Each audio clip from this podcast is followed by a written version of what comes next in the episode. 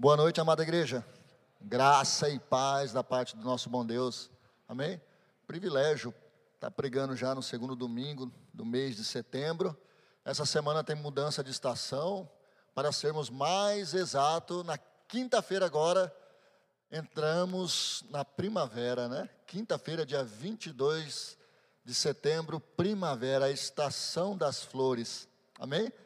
A estação aí daquelas dos ipês, florido, de você né, cortar. Eu esqueci o nome daquela, daquela avenida próxima ao. Antiga, é, aquela faculdade, a Uniderp. Ricardo Brandão, obrigado, Taninha. Ricardo Brandão, bem florida, bem bonita, né? Mas o mais importante disso tudo é que floresça na sua vida a esperança, a fé, o amor, a graça, um novo tempo, uma nova estação. Deus preparou lá no tempo da criação.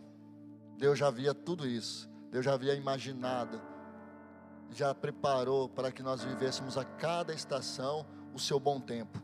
Amém? E se vierem dias difíceis, olhe com os olhos da fé.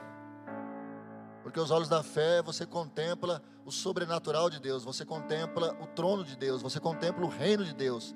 E se nós contemplarmos tudo isso, nós iremos andar em segurança, andar em amor, andar em paz, independente do tempo ou das estações. Amém? Diz aí para o teu irmão: ande em fé, meu irmão. ande em fé. Amém? Tenha esperança, mas seja consolidado no amor em nome de Jesus. Aleluia. Já dei spoiler da mensagem de hoje.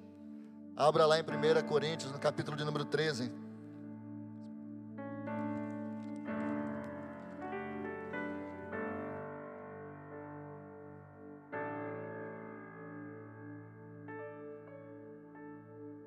Tivemos ontem aqui um congresso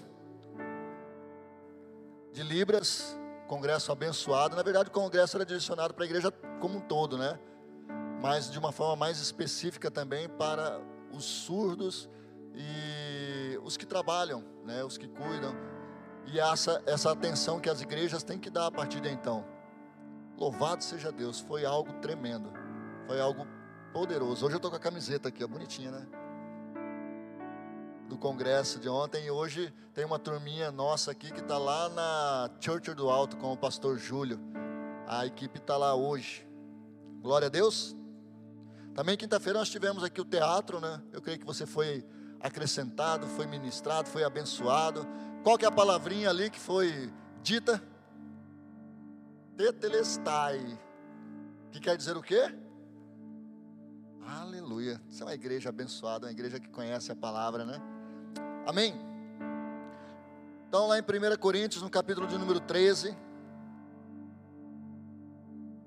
nós vamos ler todo o capítulo, mas eu quero dar uma atenção especial no verso 7 e no verso 13. Amém? No verso 7 e no verso 13. Vamos até lê-lo primeiro para depois ler todo o texto. Verso 7 diz assim: Tudo sofre, tudo crê, tudo espera, tudo suporta. Verso número 13. Assim permanecem agora estes três: a fé, a esperança e o amor. E o maior deles, porém, é o amor. Agora vamos ler o texto. Ainda que eu fale as línguas dos homens e dos anjos, se não tiver amor, serei como um sino que ressoa ou como um prato que retine ainda que eu tenha o dom de profecia, saiba todos os mistérios e todo o conhecimento e tenha uma fé capaz de mover montanhas, se não tiver amor, nada serei. Ainda que eu dê aos pobres tudo o que possuo e entregue o meu corpo para ser queimado, se não tiver amor, nada disso me valerá. O amor é paciente, o amor é bondoso, não inveja, não se vangloria, não se orgulha, não maltrata, não procura os seus interesses, não se ira facilmente, não guarda rancor. O amor não se alegra com a injustiça, mas se alegra com a verdade. Tudo sofre, tudo crê, tudo espera, tudo suporta. O amor nunca perece, mas as profecias desaparecerão as línguas cessarão, o conhecimento passará, pois em parte conhecemos e em parte profetizamos. Quando, porém, vier o que é perfeito, o que é imperfeito desaparecerá. Quando eu era menino, falava como menino, pensava como menino e raciocinava como menino. Quando me tornei homem, deixei, as, deixei para trás as coisas de menino. Agora, pois, vemos apenas um reflexo obscuro, como em espelho, mas então veremos face a face. Agora conheço em parte, então conhecerei plenamente, da mesma forma que sou plenamente conhecido. Assim permanecem agora estes três: a fé, a esperança e o amor, e o maior delas, porém, é o amor. Amém? Fecha teus olhos, abaixa sua cabeça, vamos orar. Senhor nosso Deus e Pai, mais uma vez te louvamos e te agradecemos pelo privilégio de estarmos aqui, ó Pai, nessa noite de domingo, nessa prime nesse primeiro dia da semana, adorando o Teu santo e maravilhoso nome, louvando ao Senhor, ó Pai, com todo o nosso ser, te agradecendo, ó Deus, porque o Senhor já nos salvou, o Senhor já nos lavou, nos remiu e tem dado, ó Pai, uma esperança, tem dado vida aos seus filhos. Obrigado porque creio que essa palavra vai de encontro à necessidade de todos nós, da sua amada igreja. Eu creio que o nosso coração já tem sido preparado em meio aos louvores, já tem sido preparado, ó Pai, pelo Teu Santo Espírito ao longo dessa semana, e agora chegou a hora, Pai, de recebermos essa semente. Que em nome de Jesus, os Teus filhos acolham com muito amor e possam fazer com que venha dar fruto 30, 60, 100 por um, porque sabemos que esse é o propósito para nós, como filhos do Senhor, filhos do Altíssimo, filhos do Deus vivo, é sermos luz para essa sociedade. Assim nós cremos e oramos em nome do Senhor Jesus. Amém. Amém. Glória a Deus. Meus amados, há um tempo atrás, eu fui convidado por um irmão aqui na nossa igreja para orar lá na casa dele. Ele falou, pastor, nós construímos uma casa, foi uma labuta, foi com muito sacrifício, suor derramado, mas a casa agora está pronta, está bonita, estamos felizes de estarmos morando nela. O senhor pode ir lá orar, ungir, consagrar a casa? É fato, né, que a gente já sabe, quando os filhos de Deus estão lá, estão morando lá, a casa já é consagrada, né? Mas a gente vai com muito amor, com muito carinho e agradecer a Deus. Eu falei: olha, vamos estar lá agradecendo ao Senhor por esse presente que Ele concedeu a você e a sua família. E realmente a casa era bonita, um sobrado muito bonito e me mostrou ali várias coisas. Mostrou o quarto, mas uma coisa que me chamou muita atenção era a varanda, porque era uma varanda bem grande, espaçosa, cabiam os dois carros embaixo e o quarto ficava em cima. Só que aquela varanda não tinha coluna. A varanda era certinha assim, aqui, e não tinha nenhuma coluna para sustentar aquele sobrado na parte de cima. E aquilo me chamou atenção. Eu falei, pá, como é que funciona isso? Né? Como é que funciona isso? Ele falou assim, pastor, vem cá, vou te mostrar. O senhor viu na entrada ali, estava é, pintada de uma outra cor, né?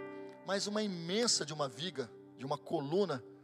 Eu falei, vi. Aí nós descemos, ele mostrou, ele falou que isso aqui, ó, essa viga é chamada de viga mestra. É responsável por toda a sustentação da casa, pelas demais colunas.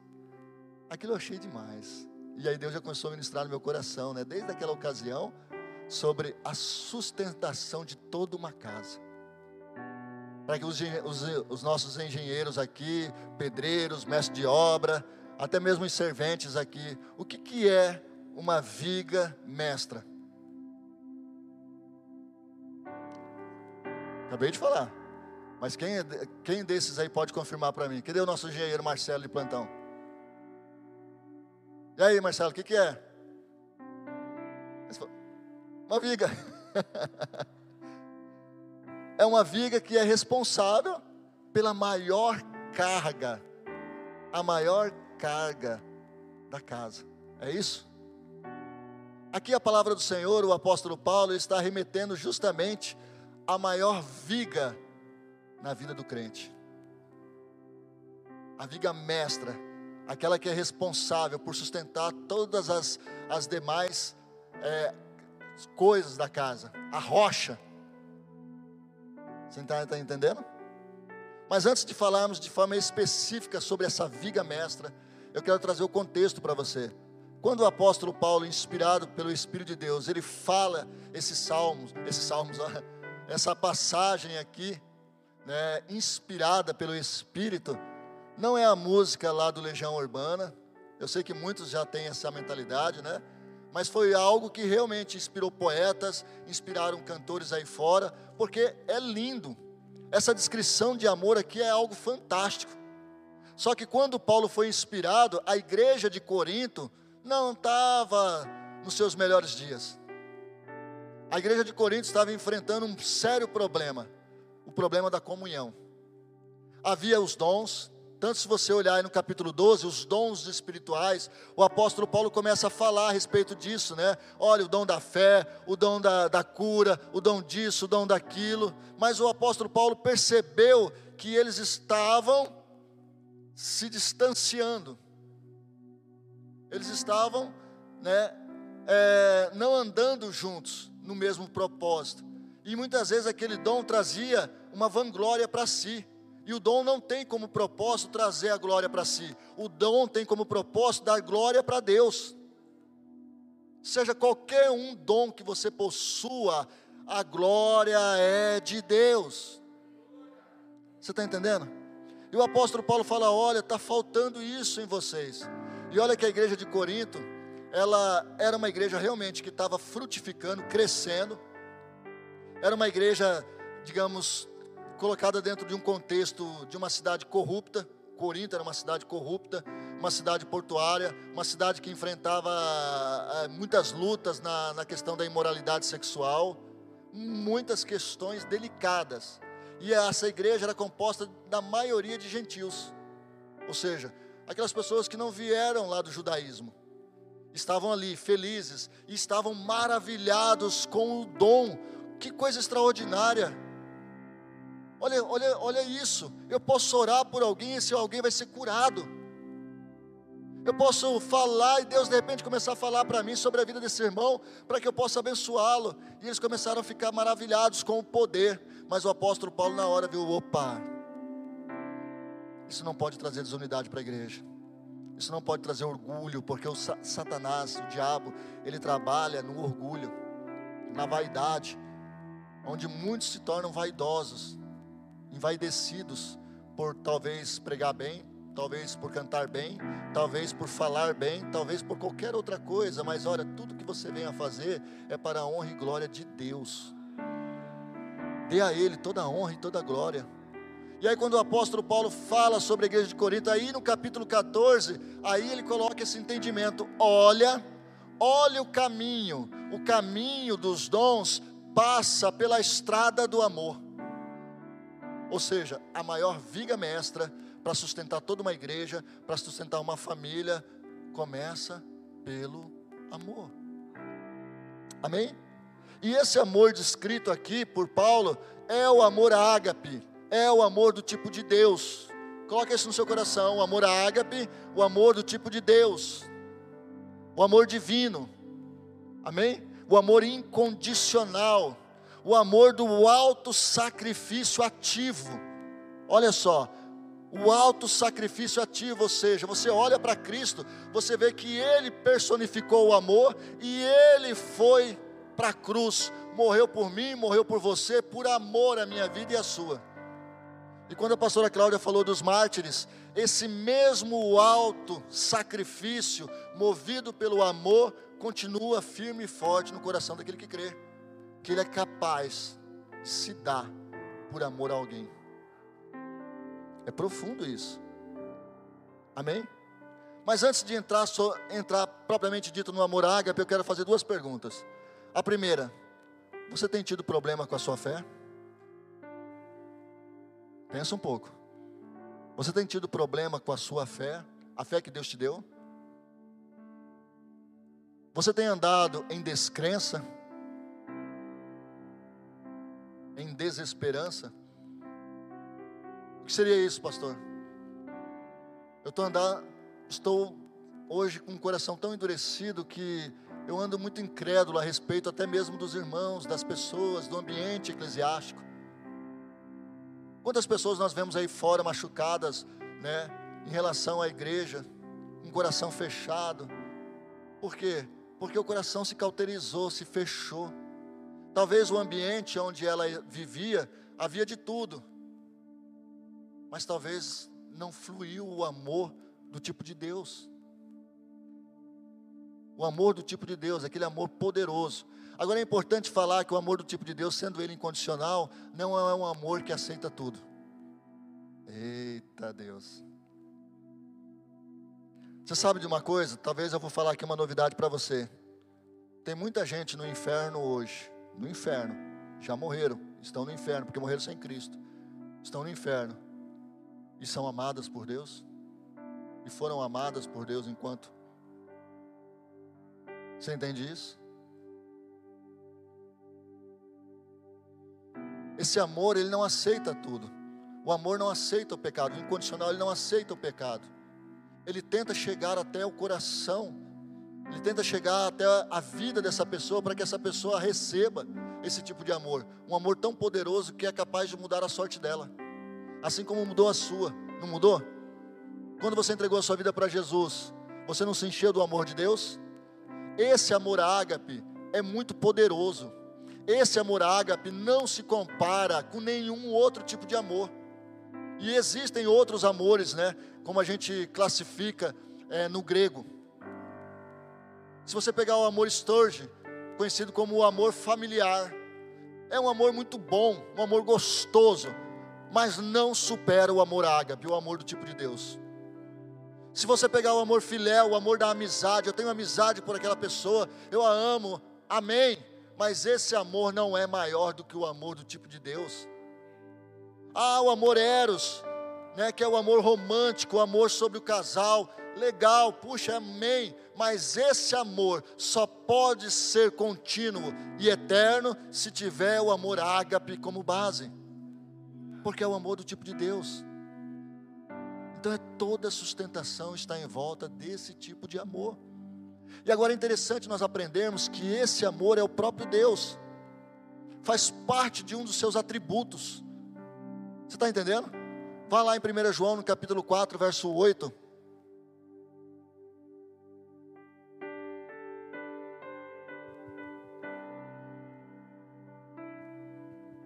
Se você está tendo problema com a sua fé, se você está andando em desesperança, talvez seja o problema aí, em relação à sustentação da sua fé, à sustentação da sua esperança.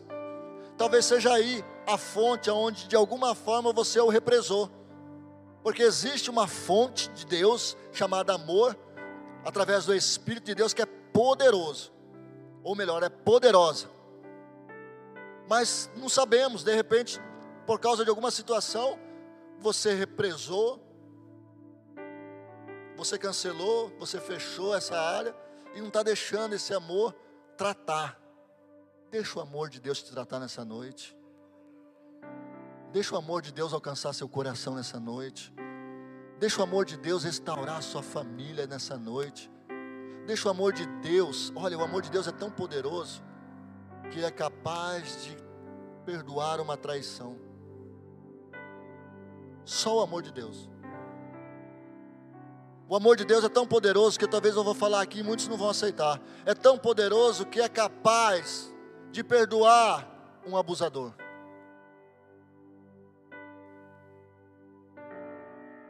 Ah, Jesus, só o amor ágape pode isso. Só Ele está disponível para aquele que crê. Pastor, mas eu não quero. Irmã, irmão, eu acho que você deveria pelo menos dobrar os seus joelhos e colocar diante de Deus: Deus, por que, que eu devo perdoar? Por que, que eu devo perdoar? E aí Deus vai começar a colocar no seu coração: porque eu quero te ver livre porque eu quero te ver cumprindo as minhas promessas na sua vida, porque eu não quero ver o diabo tendo legalidade na sua vida por causa desse fato, por causa dessa situação que foi injusto, foi injusto, foi mal, foi ruim. Porém, eu quero restaurar a sua memória. Eu quero restaurar a sua alma. Eu quero restaurar o seu coração. Eu quero te trazer o valor ou os valores celestiais na, sua vida. Eu não quero mais que, quando você trazer a memória, eu não, eu não, eu não vou te fazer esquecer, não é amnésia. Eu vou te fazer você olhar com isso e não te doer mais. Você está entendendo? Aleluia. Só o amor ágape. E como eu falei para você, é um atributo de Deus. Por quê? Porque aí fala, vamos para o verso 7, já colocou aqui. Verso número 7, primeiro. Depois o verso 8, de 1 João. Aqui é o apóstolo João falando, né? O apóstolo do amor. Olha o que, ele diz. Amados, amemos uns aos outros, pois o amor procede de Deus. Aquele que ama é nascido de Deus e conhece a Deus. Verso número 7. Olha que lindo. E o verso número 8. Quem não ama não conhece a Deus, porque Deus é amor. Então andar em amor ágape é andar no atributo de Deus. Fluir nesse amor em todas as áreas. Chamar para a responsabilidade o amor de Deus no amor eros. Chamar na responsabilidade o amor filial em cima do amor ágape. Você está entendendo? O amor familiar. Eu sei que tem muitos cristãos, né? É, tristes, é, com o coração fechado para parentes. Você sabe que isso é um impedimento espiritual na sua vida? Pode ser um impedimento espiritual na minha vida, pode ser um impedimento espiritual na sua igreja. Sabia disso? Porque nós não fomos chamados para andar nesse tipo de entendimento, nós somos chamados para que a nossa compreensão, assim como Jesus falou para os seus discípulos, se o entendimento de vocês não se sobressair, tá? não se sobressair a dos escribas e fariseus, vocês não vão entender o reino de Deus. Ou seja, o nosso hoje, inspirado pela pessoa de Deus que habita em nós, nós temos que ir além, e esse além significa sim, perdoar quem não merece ser perdoado. Aleluia, forte isso, né? Mas aí, meu amado, nós vamos poder sapatear em Deus. nós vamos poder se encher dos dons do Espírito e aí fluirmos com muito amor. Amém? Se nós pegarmos a, a arca da aliança, quando estava lá o maná, estava lá a tábua, estava lá a vara de Arão, que floresceu. Para muitos entendidos, aquilo ali era o poder que se manifesta através do amor. O verdadeiro poder é aquele que se manifesta através do amor. Aleluia. E nesse mesmo capítulo 4, se você for lá no verso 16, olha aqui que o, o apóstolo João fala. Assim conhecemos o amor que Deus tem por nós e confiamos nesse amor. Deus é amor. Todo aquele que permanece no amor permanece em Deus e Deus nele. Amém? E Deus nele. Amém? Então, se nós andarmos nesse tipo de amor, Deus está em nós e nós andaremos em Deus. Que coisa linda. Já pensou você indo para o seu trabalho andando em Deus? Deus indo contigo, Deus fluindo através da sua vida? Você já pensou quando se levanta aquele grande problema, aquela grande ameaça contra a sua vida? Aí você olha para aquele gigante e fala: Bom, só vou pegar uma pedra, porque só basta uma pedra. E esse gigante vai cair por terra. Por quê? Porque eu tenho uma aliança com Deus. Eu tenho o poder de Deus fluindo em mim. Para nós fecharmos essa questão do amor aqui, Efésios capítulo 3.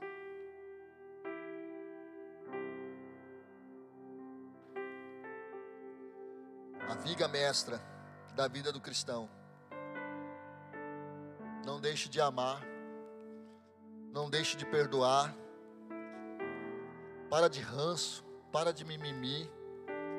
Na vida do crente, já não há mais tempo para isso. Maranata vem Jesus. Maranata vem Jesus. Amém? É hora de avançarmos mesmo e saquearmos o inferno.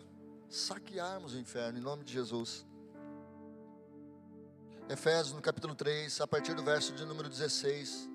Oro para que com as suas gloriosas riquezas ele os fortaleça no íntimo do, do seu ser, com poder, por meio do seu espírito, para que Cristo habite no coração de vocês mediante a fé. E oro para que, estando arraigados, fala, enraizados, alicerçados, a coluna de novo aqui, em amor vocês possam, juntamente com todos os santos, comunhão, compreender a largura, o comprimento, a altura, a profundidade e conhecer o amor de Cristo. Aí eu falo para você, daquele, daquele verso de número 4 ao verso de número 7, ali está descrevendo Cristo. Lá em 1 Coríntios, no capítulo 13, do verso 4 ao verso 7, está descrevendo a Cristo. Se nós conhecemos esse amor de Cristo, deixa eu voltar para o texto aqui, voltar para juntamente com a largura, o comprimento, a altura e a profundidade, e conhecer o amor de Cristo que excede a todo conhecimento, para que vocês sejam cheios de toda a plenitude de Deus. Para quem não sabe, plenitude é poder, tá? Aquele que é capaz de fazer infinitamente mais tudo que pedimos ou pensamos, de acordo com o seu poder que atua no meu vizinho, que atua no pastor da igreja, que atua na liderança somente. Está escrito aí? Que atua em nós, diga que atua em mim. Eita glória, que atua em mim. Amém? Aqueles a ele seja a glória na igreja e em Cristo Jesus por todas as gerações, para todos sempre. Amém. Aleluia. Eu vou dar uma pausa aqui, eu quero orar por você nessa noite que precisa se abastecer por esse amor, desse amor. Aleluia. Para avançarmos, nós precisamos nos encher. Precisamos passar né, dessa fase e mergulhar no profundo de Deus. Amém? Mergulhar mesmo no profundo de Deus. Então, fecha teus olhos, vamos orar. Paizinho, mais uma vez quero pedir aos teus filhos, a começar, ó Deus, por nós, a liderança da igreja. Pai, nos ensina, Senhor, a andar segundo a tua vontade, a fluirmos nesse amor, nesse amor puro, nesse amor genuíno, nesse amor, ó Pai, aonde venhamos a nos sacrificar ao Senhor. Nos apresentarmos a Deus, como o apóstolo Paulo mesmo diz lá em Romanos, como sacrifício vivo, vivos no seu altar. Que a sua igreja, Pai, ande em amor, que a sua igreja flua em amor, que as famílias aqui, ó Pai, vivam esse amor, que vidas aqui, Pai, possam ser salvas por esse amor, restauradas por esse amor, em nome do Senhor Jesus. Amém. Amém? O segundo aí, e importante, é a fé. O apóstolo Paulo ele fala no verso número 13, né? E eu falei para vocês gravarem o número 7 também. Lá fala que tudo suporta. É a viga principal, é a mestra. E um dos pilares é a fé. O verso de número 13 ele fala fé. Aí desses três, a fé. O verso de número 7 lá fala crer. Você está entendendo? Então, crer e ter fé é a mesma coisa. Confiar em Deus, na pessoa de Deus e na Sua palavra, é viver em fé. Você está entendendo? É viver em fé. E o que é viver em fé?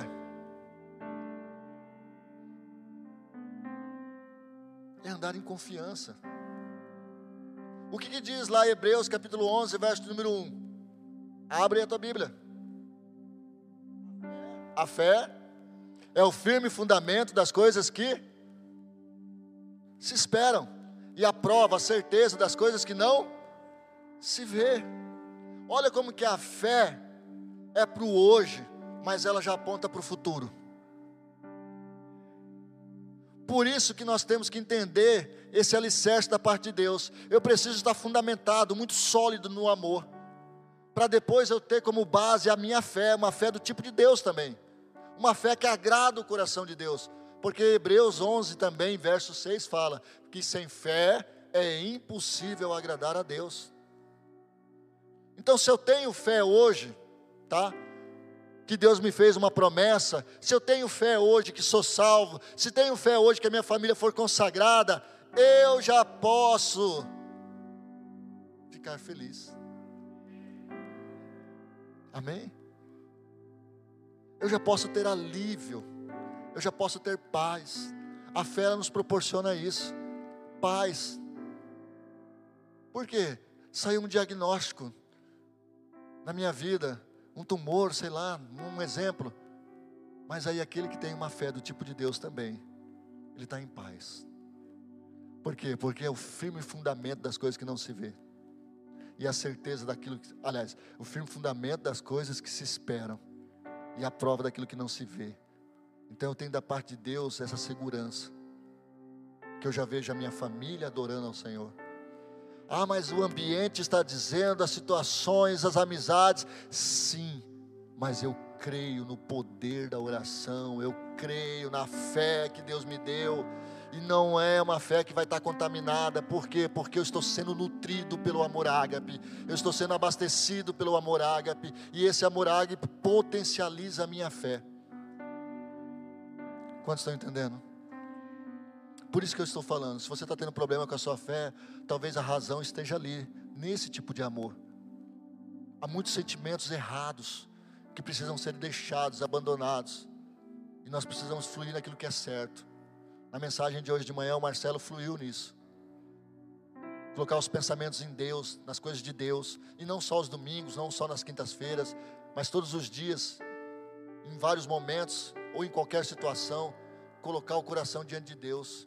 Senhor, o que o Senhor faria no meu lugar em tal situação? Como eu trataria tal assunto? Como o Senhor trataria através da minha vida tal assunto? Amém? Eu tenho tanta certeza, amados, que o Senhor vai falar contigo, vai te instruir. Coisas que você nem imaginava, coisas que de repente você estava pensando em fazer tal coisa, aí o Espírito Santo vem e fala para você: Não, filho, porque você está andando em obediência, porque quem ama obedece. Aí você está andando em obediência, aí o Espírito Santo vem e fala. E aí, através da fé, você materializa aquilo que o Senhor te falou. Isso é real, irmãos. O apóstolo Paulo, empolgado lá em Atos 16, queria ir para, se não me falha a memória, era para a Ásia que ele queria ir, né? Todo faceiro, pregar a palavra lá na Ásia. Aí o Espírito de Deus veio e falou para ele: Não, você não vai para a Ásia. Veio até uma imagem do homem da Macedônia: Você vai para Macedônia. Ou seja, se você tem o amor de Deus, se você quer andar em fé, o Senhor vai falar contigo, mas ande em obediência. Amém? Ande em obediência. Tem muitos aqui que o Senhor já falou para ele, já falou contigo, e ainda você está resistente. E por quê? O que, que você está esperando?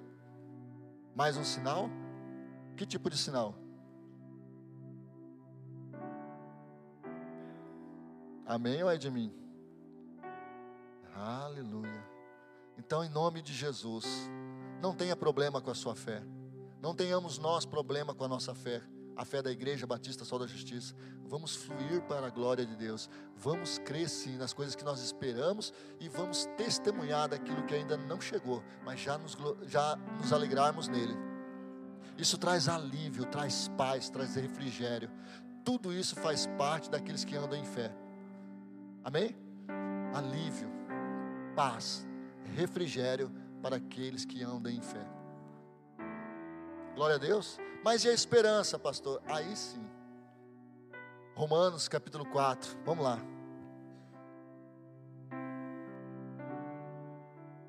E não sei se você percebeu que o número 7, aí desse capítulo 13, está descrevendo isso.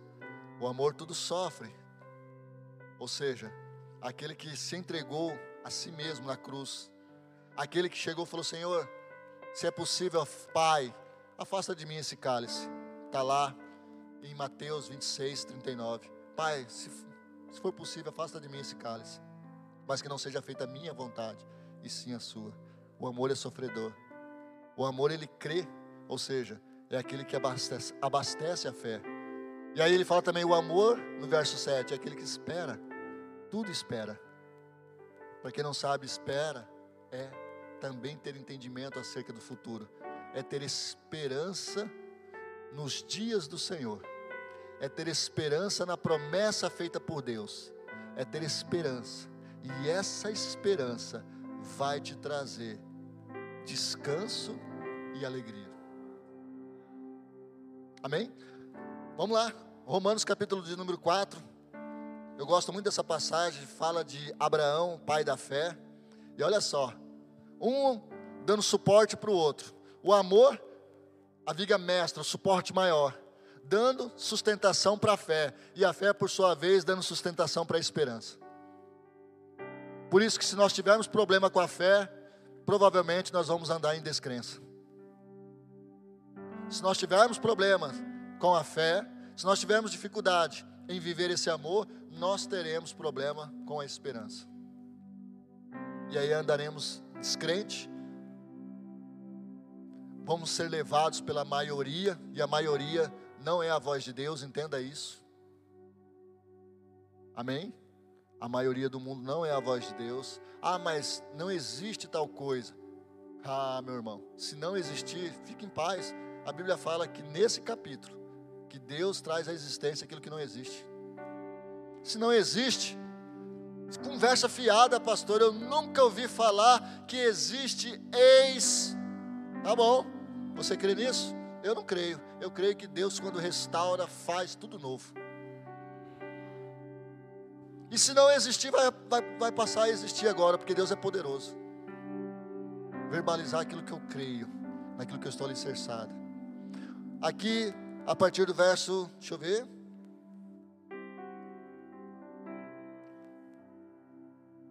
Dezoito.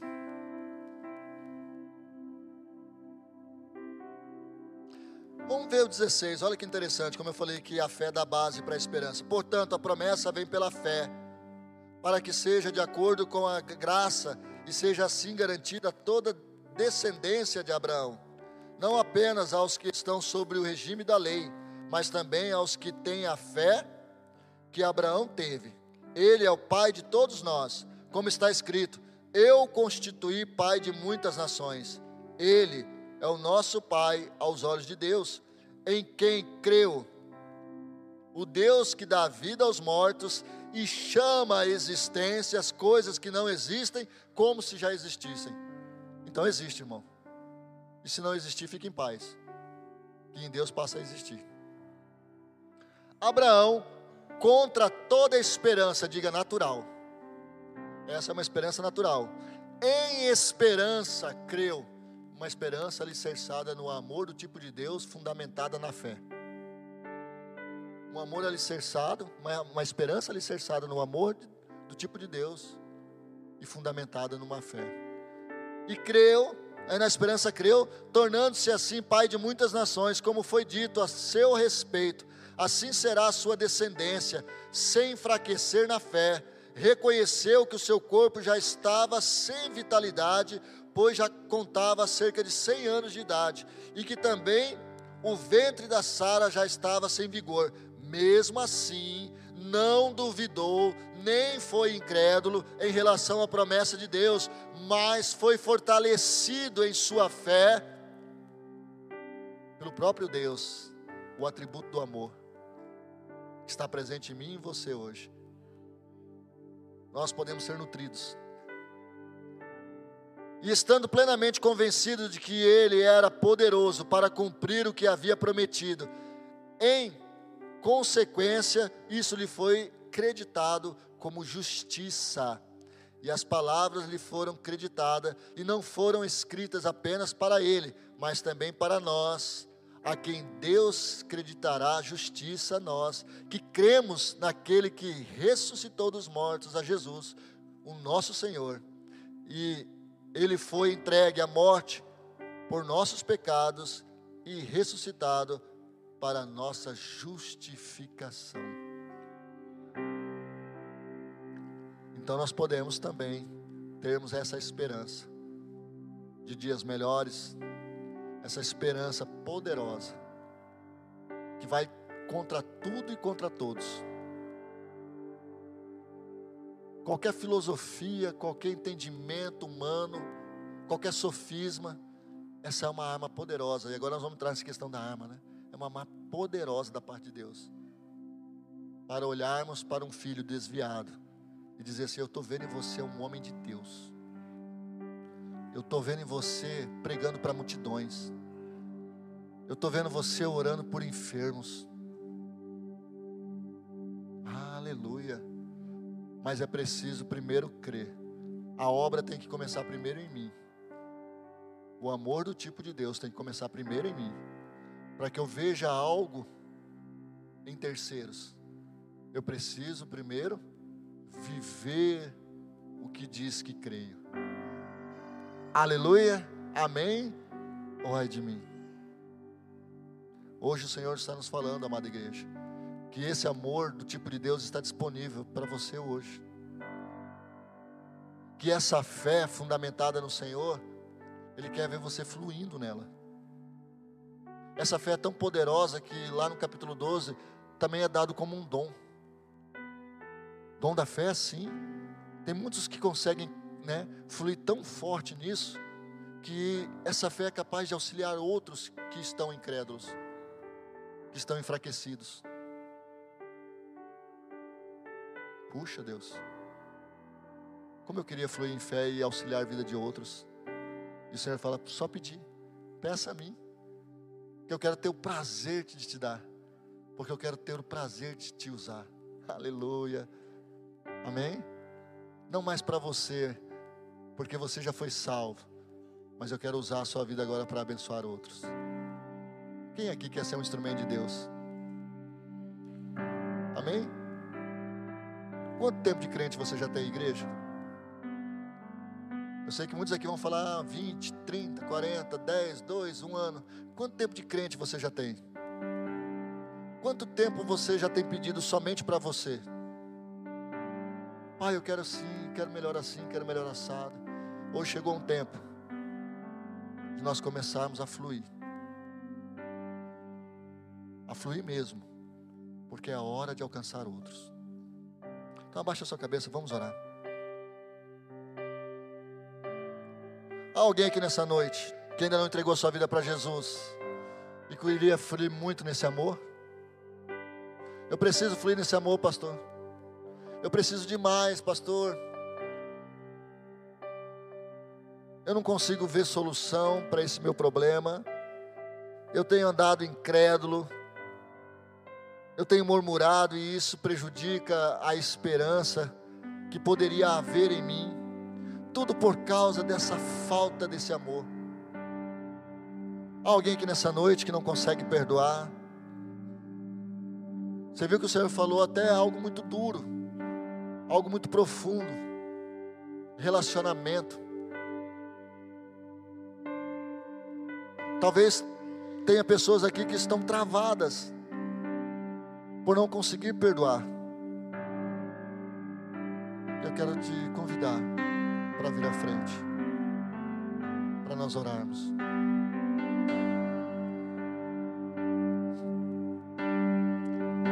Aleluia. Eu quero te convidar aqui na frente, para nós orarmos por você.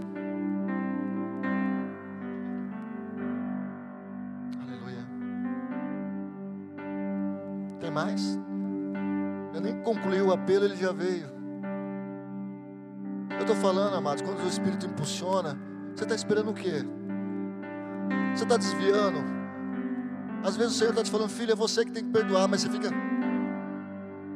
Não, mas os irmãos da igreja vão pensar o que de mim? Vai pensar o que, irmão? É o Senhor que está falando. Se o Senhor falar comigo, eu estiver sentado, por isso que eu tenho o privilégio de, nessa igreja de ter mais pastores. Por quê? Porque eu tenho o privilégio de ser ministrado ali também. Quando eu ouço uma palavra e essa palavra fala comigo, eu tenho o privilégio de ser ministrado e se for necessário, eu vou à frente. Por quê? Porque eu reconheço que eu necessito todos os dias da ação e do poder de Deus.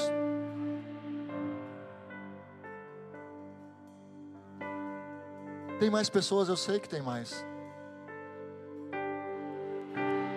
Que tem andado muito, mas muito aquém do que Deus tem para você.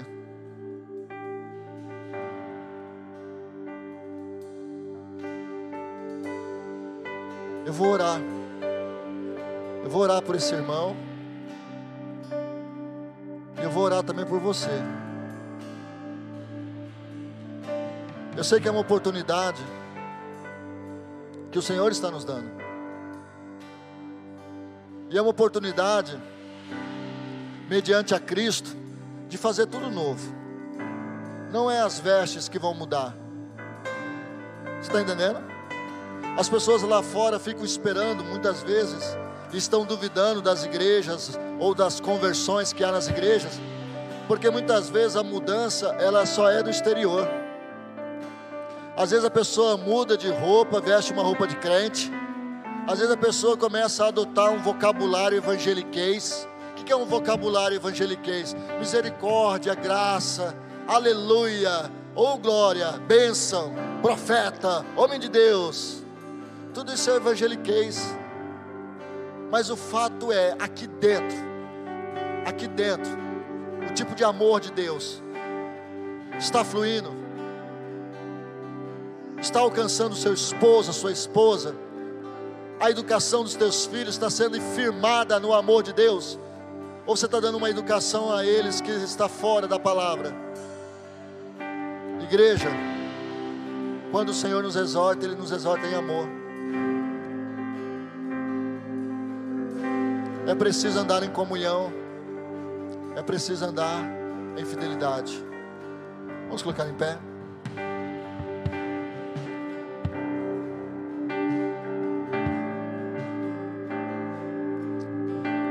Aleluia. Vamos orar. Paizinho, mais uma vez, quero te agradecer. Te agradecer, ó oh Deus, pela tua palavra que nos traz entendimento, que nos traz, ó oh Deus, clareza da sua boa, perfeita e agradável vontade. Senhor, eu entendo que esse tipo de amor já está em nós pela pessoa do Espírito Santo, mas nos ensina realmente a fundamentá-lo, ó Deus e as demais coisas serem fundamentadas nesse amor.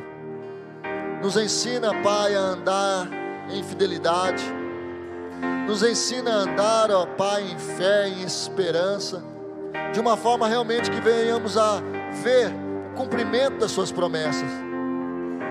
Pai, nós sabemos que Cristo é a nossa referência, que Cristo é o nosso modelo de amor na prática, e que possamos nós, Pai, nos espelharmos que possamos nós, ó Pai, nos, nos estarmos nutrindo a nossa vida, a nossa alma, com esse tipo de amor, um amor tão poderoso que, que pela fé ele consegue visualizar coisas extraordinárias, consegue visualizar casamentos restaurados, consegue visualizar, o Pai, perdão sendo dado, liberado para aquele que ainda não merece da mesma forma que o Senhor um dia nos perdoou. Obrigado, Jesus. Obrigado, Pai, pelo teu amor que nos constrange, pelo teu amor, ó Pai, que nos impulsiona. E eu te peço, eu peço, ó Pai, por todos os teus filhinhos aqui nessa noite, todos os teus filhinhos aqueles que estão, ó Pai, recém caminhando contigo, aqueles que ainda estão tendo uma no início de uma caminhada da fé, que sejam acrescentados no Senhor, daqueles que já estão, ó Pai, maduros e experientes, que sejam acrescentados e dados maturidade ainda maior, para que o seu filho continue a brilhar para o Senhor. Eu te peço, Pai, nessa noite que sejamos cheios, cheios, cheios desse amor, em nome de Jesus. Amém. Amém. Pode sentar, amada igreja.